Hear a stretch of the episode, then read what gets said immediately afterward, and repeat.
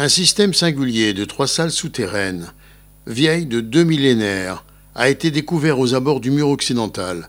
Ce complexe de trois salles, creusé minutieusement à la main, dans la pierre, avant la chute de Jérusalem en l'an 70 de l'ère commune, représente bien la preuve unique d'une vie souterraine quotidienne dans la ville.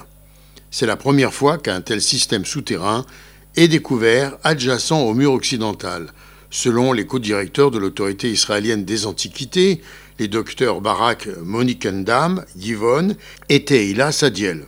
La raison d'être de ce complexe, selon ces mêmes sources, des salles en fait dissimulées depuis des siècles sous un vaste sol en mosaïque blanc, datant des périodes byzantines ou omeyyades, il y a 1400 ans, fait encore l'objet d'une enquête mais il aurait pu servir de garde-manger en sous-sol, d'espace de vie ou même de cachette pour échapper aux attaques selon les spécialistes.